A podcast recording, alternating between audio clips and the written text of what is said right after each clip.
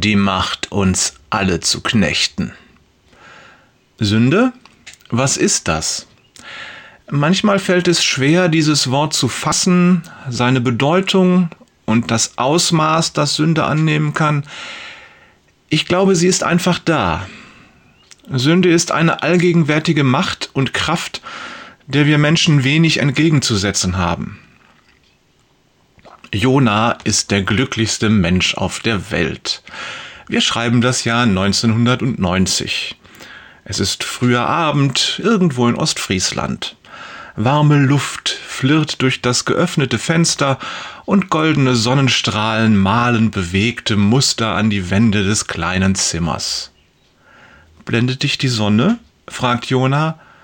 Psst, ich liebe dieses Lied, fast so wie dich. Andrea schmiegt sich in seinen Arm.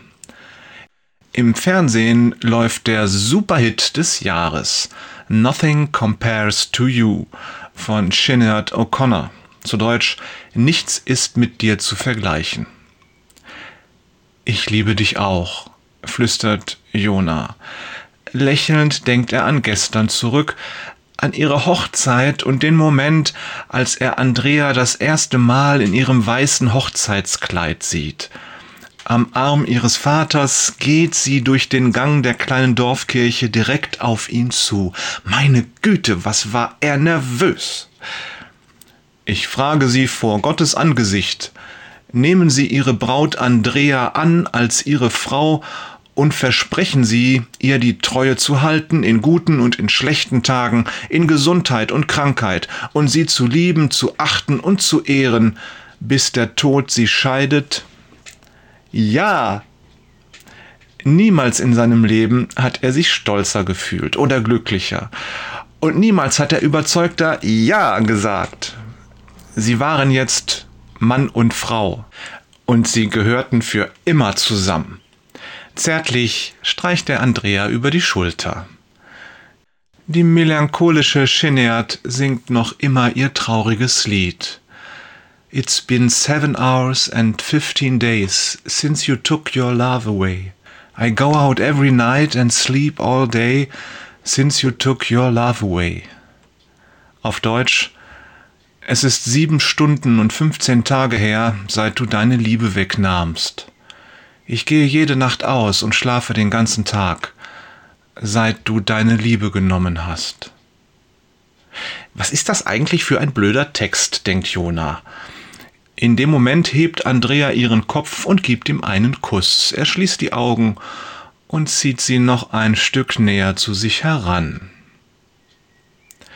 Der Text ist wirklich blöd, denkt er neun Jahre später noch einmal. Beim Seppen durch das Fernsehprogramm ist er wie durch Zufall auf dieses uralte Musikvideo gestoßen, das Andrea und er damals am Tag nach ihrer Hochzeit gemeinsam gesehen haben. Jetzt kommt es ihm vor wie ein böses Omen. Wer hat wem die Liebe weggenommen? fragt er sich im stillen. Keiner von uns beiden wollte das und keiner hat irgendwelche Liebe weggenommen denkt er böse. Sie ist einfach gegangen, sie wurde aufgebraucht wie das Benzin bei einer Autofahrt. Sie wurde zerrieben wie das Korn zwischen zwei Mühlsteinen. Sie wurde uns genommen. Immer war etwas und hat ihr zugesetzt und unsere Liebe wurde zerschlissen, bis sie keine Kraft mehr hatte. Doch wir haben es zugelassen. Traurig denkt er an die letzten Jahre zurück. Am Ende waren sie sich einig, dass es das Beste wäre, sich scheiden zu lassen, auch für die Kinder. Das wird uns beiden niemals passieren, dass wir uns nicht mehr lieben. Andrea sagte das, während er sie noch näher zu sich zog, und er hatte genickt. Was ist in den Jahren zwischen diesen beiden Eindrücken passiert? Wir wissen es nicht, und doch kennen wir es alle. Die Bibel sagt, wenn jemand in Versuchung gerät, ist es seine eigene Begierde, die ihn reizt und in die Falle lockt. Nachdem die Begierde dann schwanger geworden ist, bringt sie die Sünde zur Welt. Die Sünde aber, wenn sie ausgewachsen ist, gebiert den Tod. Jakobus Kapitel 1, die Verse 14 und 15. Versuchungen entspringen ausnahmslos unseren Begierden. Und diese Begierden fußen entweder auf unseren eigenen inneren Neigungen oder sie werden von außen an uns herangetragen, von außen sozusagen gereizt. Niemals ist Gott der Urheber von Versuchung. Doch wer ist es dann? Andere Menschen? Der Teufel? Das Böse? Wer? Ich glaube, es ist die Sünde.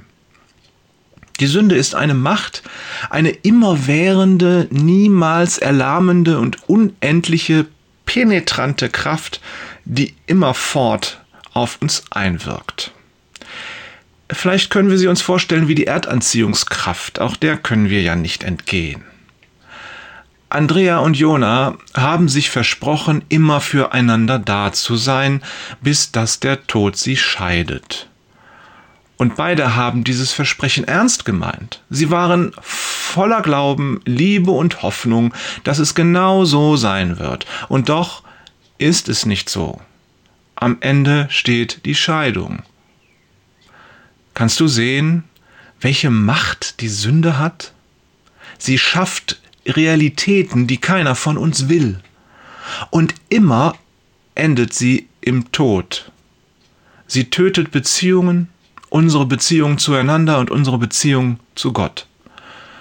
Nur einer kann ihrer Macht widerstehen, sie sogar überwinden. Und nur in ihm können wir das auch. Jesus. Grüße von Liebe ist die stärkste Macht Peters und Thorsten. Verlass dich auf Jesus, Wader.